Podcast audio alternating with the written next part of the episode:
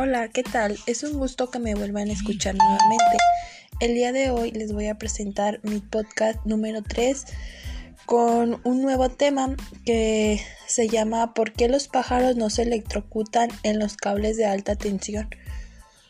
Es una pregunta muy básica en la cual podríamos decir nosotros que al tocar luz nos da miedo. Pero esta explicación tiene una lógica. Los pájaros pesan muy poco y ellos solo se posan sobre un cable, lo cual no se electrocutan. En ocasiones si llegan a electrocutarse los más grandes que al extender sus alas se pegan en los dos cables y se electrocutan. Esto es todo de mi parte, espero y hayan entendido este nuevo tema.